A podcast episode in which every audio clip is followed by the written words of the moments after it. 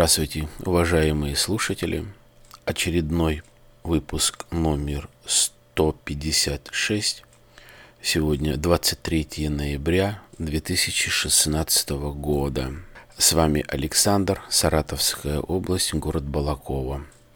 Все мои выпуски вы можете послушать на моем сайте alexanderpodcast.com, на подкаст-терминалах AirPod Club, Podster, PodFM, а также в соцсетях, в Твиттере, в iTunes, в Фейсбуке и ВКонтакте. Прошлый выпуск такой был у меня немного эмоциональный по поводу э, задержания э, министра. Казалось бы, ну какое он имеет отношение там к моей жизни, там, может быть, к моему городку, Э, где я живу, или к моей семье. Ну, с одной стороны, абсолютно никакой. Я просто высказал свое мнение и думаю, ну, наверное, этот раз не буду ничего говорить, но все-таки есть у меня еще одна мысль, ну, немного-немного в продолжение предыдущего выпуска, немного об этом же. Э, смотрите-ка, когда вот была у нас такая стена железная, когда был СССР, судя по всем имеющимся, которые были доступны у нас э, средства связи, какие были, может быть, открытые каналы и так далее.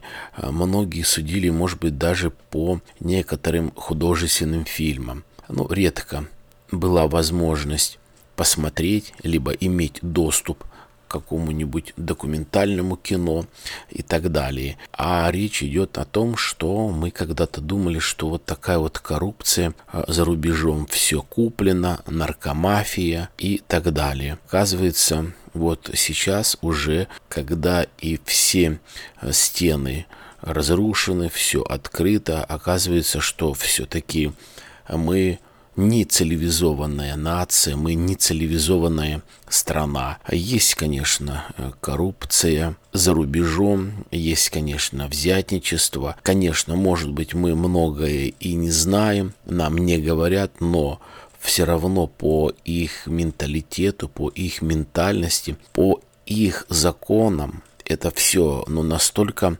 строго, что наверное, они не каждый бы мог себе такое позволить, чтобы сесть в тюрьму. О нашем министре. Через некоторое время начали обнародовать его декларацию, сколько он миллионов имеет денег. Опять, если верить средствам массовой информации о том, что ну, это легко, в общем-то, проверить даже журналистам, что он самый богатый министр вот в нынешнее время в составе кабинета. Наверное, мне, простому человеку, который пишет выпуски, а непростые люди, они не пишут их и не слушают. А вот э, мне простому, а также, может быть, и тем простым слушателям, которые слушают такие простые выпуски, наверное, все-таки не понять, зачем еще столько воровать, если уже есть эти миллиарды,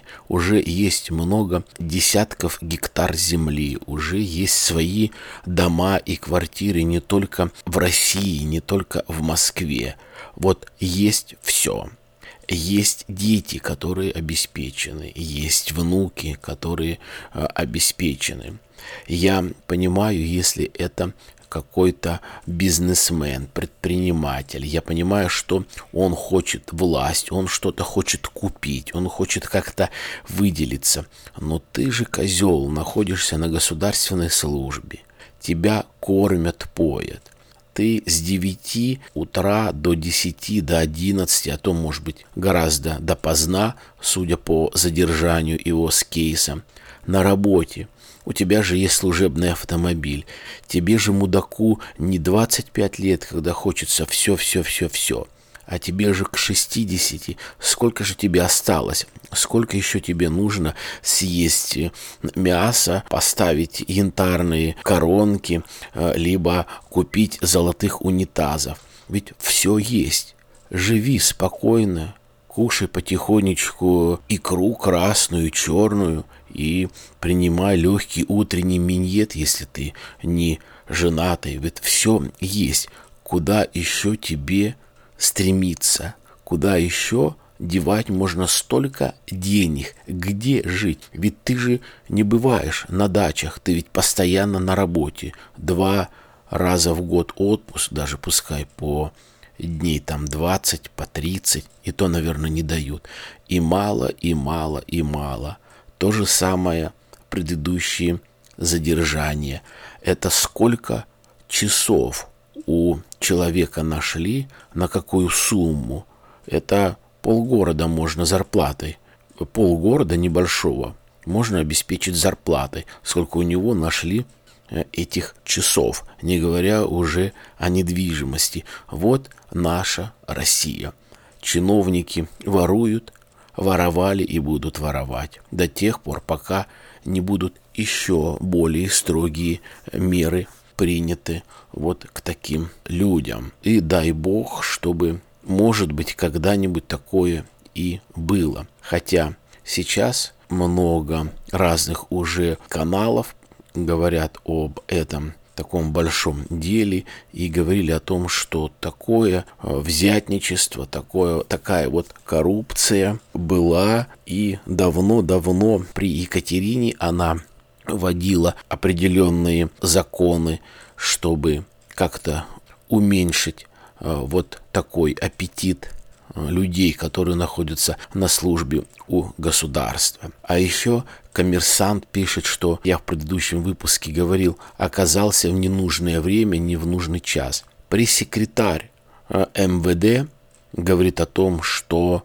были прослушивающие разговоры, была слежка и были, и это записано, что были угрозы, то, что он реально просил вознаграждения за ту сделку, э, в которой якобы он принимал участие.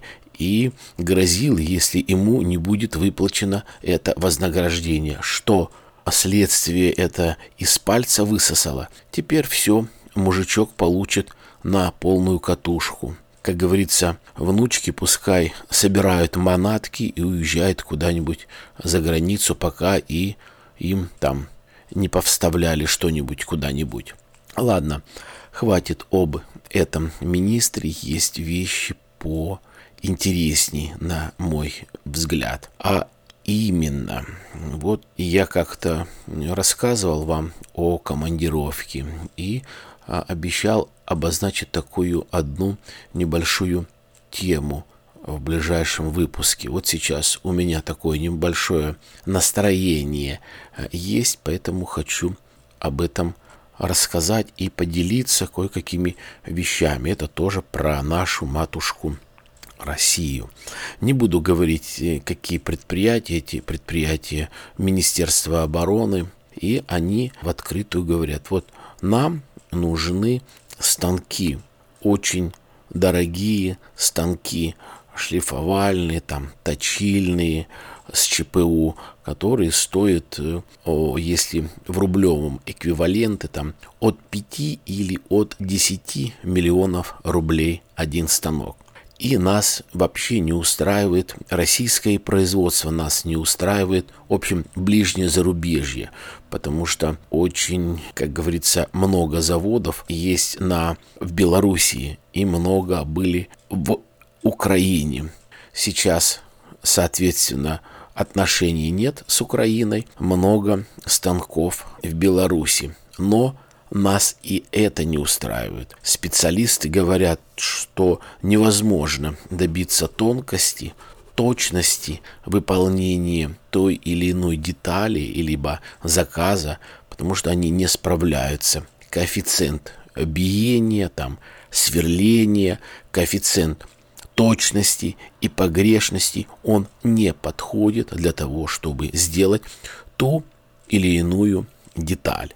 Соответственно, мне говорят, вот если ты сможешь купить заграничные станки, это Франция, Англия, Германия, Америка и так далее. То есть бренды, которые себя зарекомендовали хорошо и которые нормально себя ведут и работают. Для примера, не так давно был на ремонтном заводе в Астрахани, и там сейчас, можно сказать, сыпется один станок, один э, пресс. Представляете, его давление 80 тысяч тонн. То есть это огромный пресс. Это огромное производство, чтобы гнуть металл для судостроения. 80 тысяч тонн, вы только вдумайтесь. Длина этого станка 7 метров, высота 3 метра. Не помню сейчас, какой вес этого оборудования. И я что хочу сказать. А вот этот станок в компании, ну, в комбинате, на заводе, на сударем заводе, а, стоит с 86 года.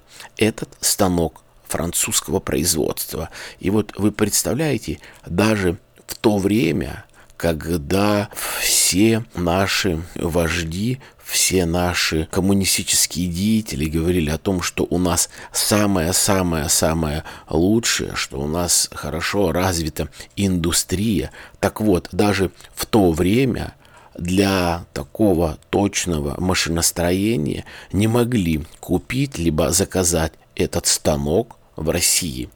86 год. Представляете, еще когда более-менее, как говорится, все это работало, хорошо делали пассажирские самолеты, очень хорошо делали космические корабли. Вы заметили, вот все, что касается, все, что касается космоса и военной промышленности, у нас почти все идеально. Если взять для людей, это обыкновенные суда гражданские, если сейчас взять, поднять статистику, у нас очень-очень давно, лет 30, вообще не делалось и не, не вводились новые суда, обыкновенные гражданские суда, чтобы люди могли путешествовать, плавать, добираться на разных кораблях. То же самое самолеты. Все зарубежное, одни Боинги – а говорят, мало поставляется продукции. Одни Боинги. По 15, по 20 Боингов сейчас как минимум в каждой авиакомпании. Этих авиакомпаний, наверное, у нас сейчас в России, ну, штук 8 крупных. Это точно. Почему я коснулся вот этого пресса французского? Сейчас он сыпется, соответственно, я сейчас с Франции стараюсь детали достать именно оригинал – который реально можно достать и привести, чтобы этот пресс работал. Самая дешевая деталь стоит 300 тысяч российских рублей. Так вот, я про станки. И вот мне говорят, вот если ты найдешь вот эти зарубежные станки и прилепишь какой-нибудь э, шильдик российский, там назовешь этот станок Барсик или Зубар, и у тебя будет паспорт на этот станок, российский, и у тебя будет техусловие российское, и у тебя будет сертификат, что он выпущен в России. Вот тогда и мы, говорит, будем а, работать. Вы можете приехать, посмотреть, какой нам станок нужен. Естественно, нужно, чтобы люди приехали, его установили, проверили, запустили и обучили состав. Я говорю, да, могу, я могу это сделать, у меня есть связи, я знаю, куда обратиться. Но это действительно так, я не пускаю пыль а, в глаза, ибо я после этой командировки полетел в другое место, где, в общем-то, договорился с директором, он же собственник этого производства. Я в этом году летал на трех разных типов самолета и был разных трех больших аэропортах Москвы. Это Шереметьево, терминал Д считается самый последний, строился долго, давно. Ну, мне больше всего нравится, потому что я был во всех терминалах Шереметьево. Это аэропорт Домодедово и это реконструированный аэропорт Внуково.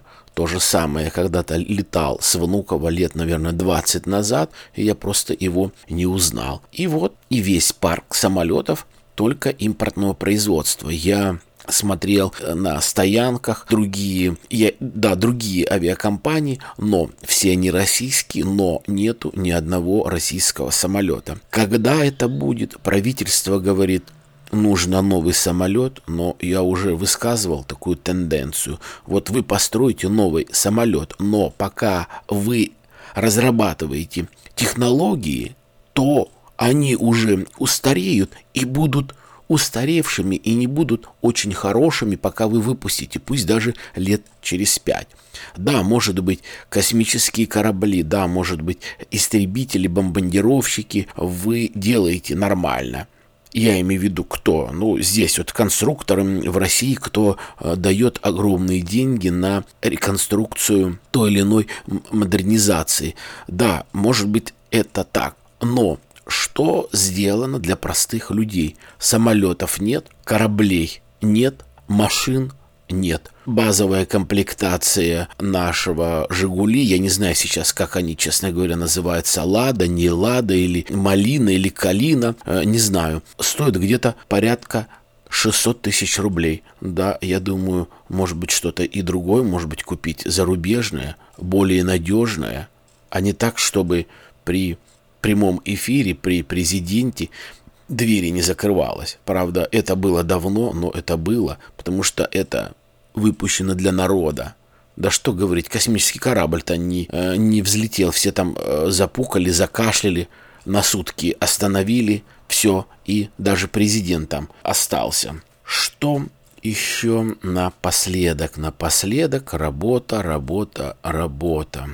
Дурдом. В общем, в общем дурдом. Развиваю предприятие, а оказывается, а оказывается даже нету у нашей компании, чтобы на счету, чтобы взять 10 тысяч найти для участия в конкурсе. Правда, их потом нашли, когда уже нужно было очень быстро сориентироваться, оплачивать и выставляться.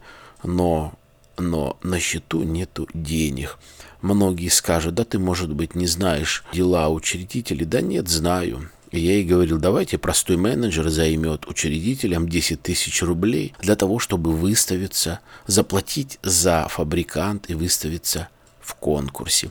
Дурдом. Что творится, это, это, это полный дурдом. Что будет дальше, как, ну, наверное, все-таки я расскажу отдельно как-то как-нибудь в своем выпуске. Но вот все, наверное, вот такие вот темы, которые я написал у себя здесь на шпаргалочке, я все это вам сказал, рассказал. Все, уважаемые слушатели, жду от вас вопросы, комментарии. Позвоните родителям. Желаю вам всем удачи, терпения, благополучия. До свидания.